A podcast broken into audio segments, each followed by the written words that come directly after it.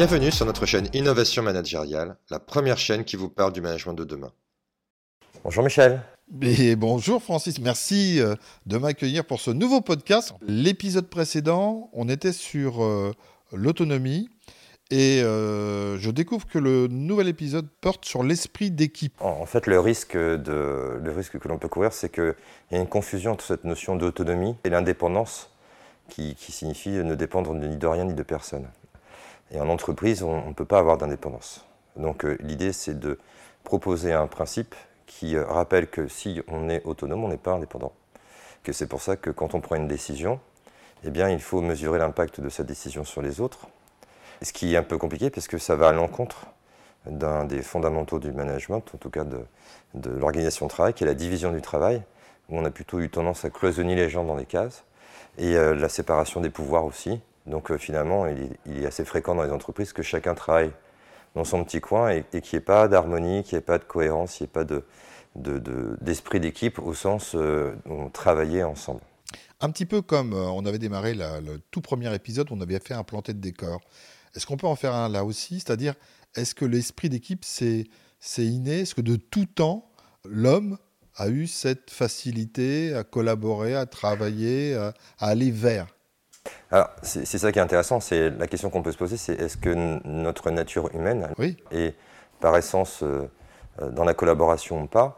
Alors, quand on va du côté de l'anthropologie, on découvre que la différence fondamentale qu'il y a euh, entre l'homme de Néandertal et l'homme sapiens, ce que nous sommes, c'est que l'homme de Néandertal avait tendance à rester euh, centré sur lui-même, à une coopération fermée, alors que l'homme sapiens a a priori trouvé les bénéfices de la coopération ouverte, c'est-à-dire le partage qu'il pouvait avoir avec d'autres tribus. Et c'est ce qui a fait qu'en en fait, on s'est développé parce qu'on a appris les uns des autres, on s'est soutenu aussi, face, à, face, à, face au danger. Et donc on pourrait partir du principe que notre espèce est de nature collaborative.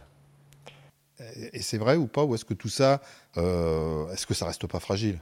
Alors effectivement, c'est assez fragile. Et moi j'aime bien utiliser la théorie des jeux la théorie des jeux qui euh, consiste à, identifier. Donc c'est un jeu hein, qu'il y a entre plusieurs personnes. Les jeux, le, la première personne du. Non, c'est pas. Non, avec U et un X. non, non, l'idée c'est de, c'est euh, le, le, chercheur qui a qui a proposé ça, qui est John Carlyle, a essayé de comprendre si euh, nous étions plutôt de nature coopérative ou compétitive. Et, donc, et en fait, dans ces jeux-là, je ne vais pas vous expliquer la règle, vous pourrez la trouver si vous le souhaitez, mais juste les conclusions sont intéressantes, c'est que dans les premières parties de ce jeu-là, euh, on note euh, une tendance naturelle à la coopération. Donc, euh, on met des groupes en, en, opposition et on voit qu'ils sont de nature coopérative. On se rend compte aussi qu'assez rapidement, il y a un groupe qui va vouloir chercher à être en compétition. Donc, il va jouer des coups contre l'équipe adverse. Et à partir du moment où euh, il y a un groupe ou un individu qui a une attitude compétitive, euh, ben on s'aperçoit que les autres, en réponse, vont, euh, vont, faire la même chose et vont rentrer en compétition. Et donc, alors que naturellement, on était plutôt de, en collaboration dans un premier temps, on peut rapidement être dans la compétition. Il y a différentes phases dans ce jeu-là, et il y a des phases de négociation. On a la possibilité de renégocier en disant, bon là, peut-être t'es allé un petit peu trop loin, machin, on se calme un peu. Et en fait, ce sont ces phases de négociation qui font que parfois, on n'est plus en compétition, mais on renoue avec la collaboration. Établir des règles.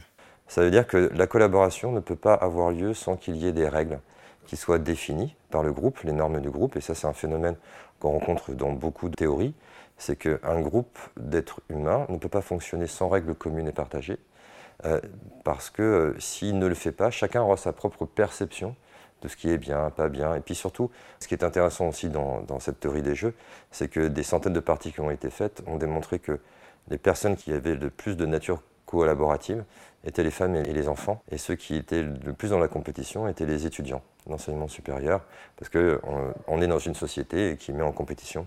Et, euh, et, donc quand on arrive en entreprise, il faut faire très attention à ne pas maintenir euh, ce que des personnes ont pu rencontrer euh, dans leurs études, par exemple. Effectivement, tu parles de la collaboration et de la compétitivité. Ouais. Ce sont deux choses qui ne vont pas vraiment ensemble. Alors, il y a plusieurs formes de compétition. Il y a une compétition qui peut nous emmener par le haut, Mais dans ces cas-là, il faut que les règles soient bien définies. D'accord. Et puis des compétitions euh, qui vont emmener un peu tout le monde par le bas, où il y en a un qui va gagner, il y en a un qui va perdre, et on va retrouver les positions de vie avec j'ai raison, t'as tort, etc. Parce que ce, ce sont souvent des notions qui sont évoquées par des coachs sportifs, esprit d'équipe, collaboration, euh, compéti- compétitivité. Euh, ils les associent en fait pour un enjeu qui les intéresse. Oui, à partir du moment où il n'y a pas de primauté de l'individu. On, on le voit d'ailleurs avec l'équipe de France de football. hein. Moi, je ne suis pas du tout un spécialiste du football, mais j'ai analysé les, les raisons pour lesquelles on avait gagné en 98 et en 2018. Oui. Et on se rend compte que dans ces deux, euh, dans ces deux cas-là, il y a la primauté du collectif sur l'individuel. On n'a pas de star qui est venu euh, écraser, envahir complètement.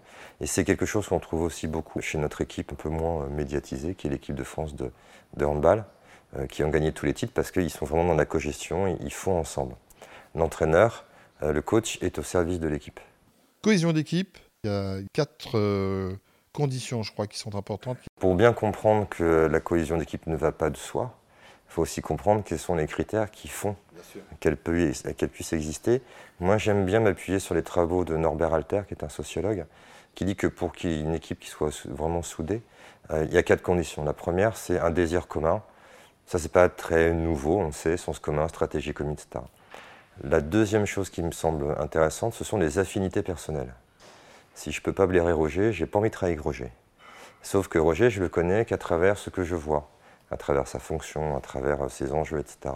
Donc je ne le connais pas vraiment. Et donc c'est pour ça que c'est important dans un groupe que les gens apprennent à se connaître autrement qu'à travers leur métier, leur fonction, leur histoire, leur réputation, pour qu'on puisse justement éviter d'avoir des tensions interpersonnelles. Il y a euh, une troisième condition qui est importante qui s'intitule le don et le contre-don. Donc là, on retrouve cette notion de valeur, c'est-à-dire que pour qu'un groupe fonctionne, il faut que chaque individu du groupe donne au groupe et il faut que le groupe donne en retour. Si jamais il y a un individu qui refuse de donner ou qui transgresse les dons, alors en entreprise, les dons sont souvent symbolisés par les valeurs d'entreprise, hein, il se peut que les autres se disent bon bah ok, lui il a transgressé euh, le don, donc moi je vais faire pareil.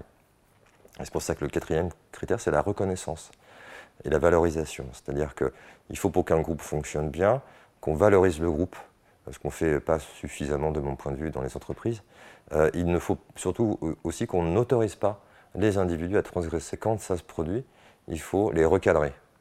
Parce que si on ne fait pas ça et qu'on laisse quelqu'un transgresser une valeur, eh bien les autres s'autoriseront aussi à transgresser. Moi j'ai eu beaucoup de fois dans mon expérience, hein, c'est bon, bah, puisque lui il ne le fait pas et que personne ne le sanctionne, je ne sais pas pourquoi je le ferais. C'est hyper intéressant. Et Merci. à la fois, je le dis sincèrement, et, et à la fois, je me dis ça ne doit pas être si facile que ça. C'est-à-dire euh, se connaître soi-même, c'est extrêmement compliqué. Quand on parle d'affinité personnelle, ça sous-tend deux choses. La première chose, c'est d'apprendre à se connaître et à se comprendre surtout parce que on se connaît. Euh, on a plein de tests de personnalité qui existent, comme le MBTI, etc., qui va vous donner des informations. Vous êtes plutôt dans l'action, plutôt dans le challenge, plutôt vous avez des conflits, etc. Mais on ne se comprend pas forcément. On ne comprend pas pourquoi on est comme ça. Et, et ça, c'est plutôt des modèles, euh, en tout cas moi celui que j'utilise, qui est l'énagramme, qui va vous permettre de mieux comprendre pourquoi vous voulez éviter les conflits, par exemple. Donc la première étape, c'est déjà de se connaître parce que quand on y réfléchit, la question que je pose souvent, c'est qui vous a appris à vous connaître et à vous comprendre? Hein, Donc, euh, est-ce que ce sont vos parents? Est-ce que c'est l'éducation nationale? Est-ce que ce sont les études supérieures, même si on fait un peu plus d'efforts sur ce sujet-là. Est-ce que c'est l'entreprise? Donc, on peut très bien imaginer que beaucoup de personnes se comportent de telle ou telle manière sans vraiment savoir pourquoi elles se comportent de telle ou telle manière. Et puis, la deuxième condition pour que le, critère des affinités personnelles soit satisfait, c'est la compréhension de l'autre. Parce que souvent, euh, quand on, on a, euh, on a un désaccord euh, avec une autre personne, c'est parce qu'on estime qu'on a raison et surtout qu'on ne comprend pas sa réalité. Parce que ce qui est intéressant, c'est que chacun voit le monde à sa manière.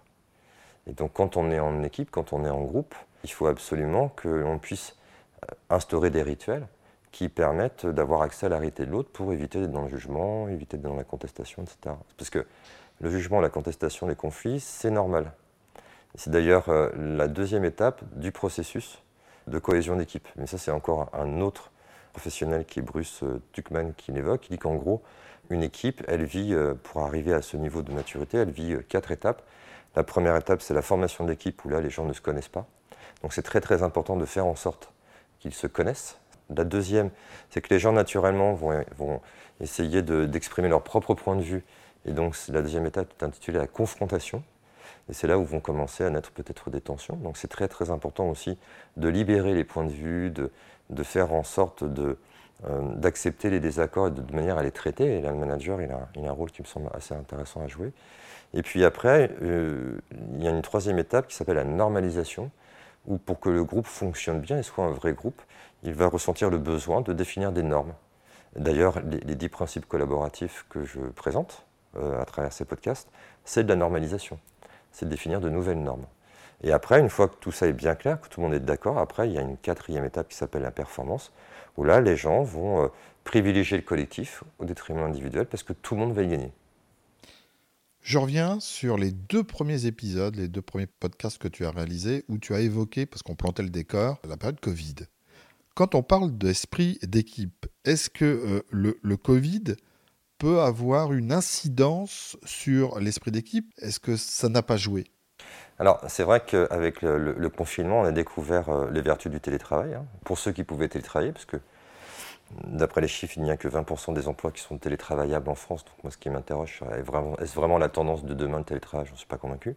Mais en tout cas, ce qui est certain, c'est qu'on on était dans du télétravail forcé, on a mis tout le monde à la maison. Et après, on leur a dit, ben, maintenant, vous pouvez rentrer. Alors, j'ai des entreprises qui m'ont dit, ils ne veulent plus revenir. Euh, et puis, il y a d'autres entreprises qui disent, ben non, en fait, ils ne voulaient même pas être chez eux. Donc déjà, ce que j'ai remarqué, c'est que ceux qui ne voulaient pas revenir étaient souvent dans des, très grandes entreprises, des multinationales. Alors que dans la TPE, PME, les gens ont, ressenti le besoin de revenir travailler. L'esprit d'équipe, il se, crée aussi à travers une hormone qui, qui est l'ocytocine. L'ocytocine, c'est une hormone qui est développée au contact physique de l'autre. Je ne peux pas développer d'ocytocine si euh, je suis à distance. C'est vraiment kinesthésique. Et l'ocytocine, c'est l'hormone qui est responsable de l'amour, de la confiance en soi, aux autres et du lien social. Ça, ça ne peut pas se faire via l'écran. Non, je vais prendre un exemple. Quand euh, vous écoutez un album, je ne sais pas quel, euh, euh, quel, est le groupe de, que tu prends. Un jeune groupe récent, les Rolling Stones, ils sont passés récemment en France. Si, si j'écoute l'album des Rolling Stones sur mon canapé, je ne vais pas ressentir la même chose que si je l'écoute dans un concert. C'est vrai. Parce que dans un concert, on va avoir plein d'ocytocine. Donc, et c'est ça qui est, super important. Et, c'est la raison pour laquelle euh, aujourd'hui il y a beaucoup d'entreprises qui disent bon bah faut, revenir travailler. Alors, vous pouvez être autonome à distance, mais n'oubliez jamais que vous faites partie d'un groupe, vous n'êtes pas indépendant, et donc c'est important qu'il y ait ces liens là qui soient maintenus. La question qui s'est posée, c'est ok quand vous revenez travailler, pourquoi vous revenez travailler? Qu'est-ce que vous allez faire quand vous êtes en groupe? Donc euh, c'est une question qui se pose. Mais c'est vrai que le confinement et la Covid-19 nous a interrogés là-dessus. La cohésion d'équipe, elle peut être aussi un peu malmenée avec le travail à distance parce que parfois on ne voit pas l'interlocuteur, on ne sait pas ce qu'il fait. Pour le manager, ça doit être compliqué aussi de se dire comment je fais. Euh, et même euh, sans aller jusqu'à du harcèlement, il peut y avoir des petits messages qu'on envoie parce qu'on ne voit pas l'autre. On a eu des retours d'expérience là-dessus en disant c'est étrange, les comportements ont été. Euh, alors, pour certains, très très cordiaux, très très fluides, très conviviaux, etc. Puis pour d'autres, ça a été le cas inverse. Et euh, moi, j'aime bien me référer à, l'expérience euh, de Milgram sur la notion d'obéissance. Donc, il euh, faut savoir que Milgram, qui est un psychosociologue, a cherché à comprendre les raisons pour lesquelles certaines personnes avaient eu des comportements tyranniques pendant la Seconde Guerre mondiale. Il a proposé une expérience qui a été renouvelée un certain nombre de fois. Donc il y a plein de conclusions de cette expérience. L'expérience est relativement simple. Je vais prendre un sujet naïf et je vais lui donner l'ordre d'envoyer des décharges électriques à une autre personne jusqu'à aller à 450 volts. Donc euh, quand ils ont fait l'expérience, les psychologues ont dit c'est pas possible, les êtres humains ne peuvent pas faire ça, euh, maximum 130 volts. Et on s'est rendu compte que plus de 60% des personnes sont allées jusqu'aux 450 volts. Et on a essayé de comprendre pourquoi, et on s'est rendu compte que l'une des principales raisons, l'une des raisons qui faisait que j'infligeais plus de souffrance à l'autre, c'est que je ne le voyais pas. On a fait des, expériences alternatives où la personne voyait la personne pour laquelle elle envoyait l'électricité. Souffrir. Donc, et quand ça s'est produit, il, y a eu euh, moins de voltage. Ils sont allés moins loin. Par contre, s'ils ne la voyaient pas, ils le faisaient. Ils le faisaient souvent, et ça c'est la théorie sur l'obéissance en psychologie sociale, pour respecter ce que lui disait l'autorité parce qu'elle considérait que l'autorité avait la légitimité de lui demander ça. Autre explication de texte, comme tu nous as bien euh, défini la différence entre autonomie et euh, indépendance euh, tout à l'heure, il y a des mots aussi que j'ai notés dans, dans, les, dans les éléments que tu m'as fournis avant qu'on ne prépare ce rendez-vous. Participation, coopération, collaboration, pas les mettre tous dans le même panier. Non, alors ce qui est, ce qui est, assez amusant, c'est quand on regarde dans le dictionnaire, on a à peu près toutes les mêmes définitions, mais, mais, c'est vraiment différent.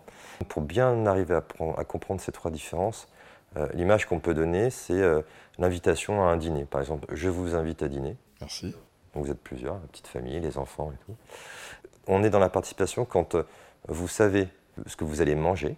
Moi, je, l'ai décidé. je vais cuisiner, mais je vais vous demander de participer en apportant des ingrédients, des aliments, du riz, des pâtes, du sel, Ensuite, quand on est dans la coopération, vous savez ce que vous allez manger, mais au lieu de vous demander d'apporter des ingrédients, je vais vous demander d'apporter des plats. Donc moi, j'aurais plus la cuisine à faire. Et quand on est dans la collaboration, vous venez avec ce que vous voulez, et puis on va tout mettre sur la table, et on va décider ensemble de ce qu'on va faire comme repas, et on va ensemble préparer le dîner. D'accord, je comprends mieux. Et donc moi, la, culture de la co-responsabilité, c'est plutôt la dernière étape. Avec tout ce que tu viens de nous présenter, parce que de temps en temps, tu égaye ton propos de quelques exemples que tu as pu soit prodiguer ou constater dans des entreprises ou dans des grands groupes.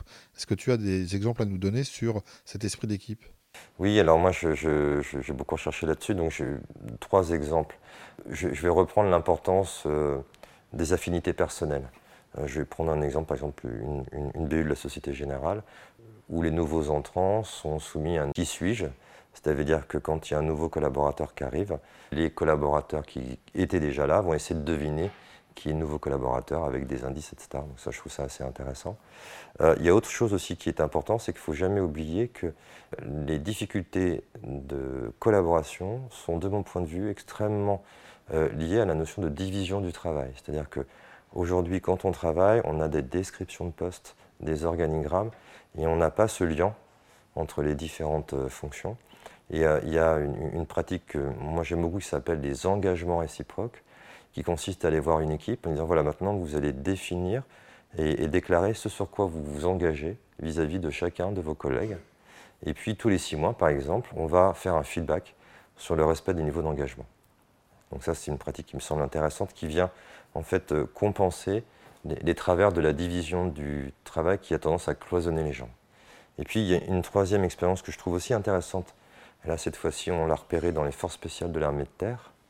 C'est que lorsqu'ils préparent une mission, ils ont deux étapes. La première étape, chaque spécialiste, chaque expert va faire son travail et voir comment il peut appréhender la mission dans son domaine d'expertise. Après, ils se réunissent.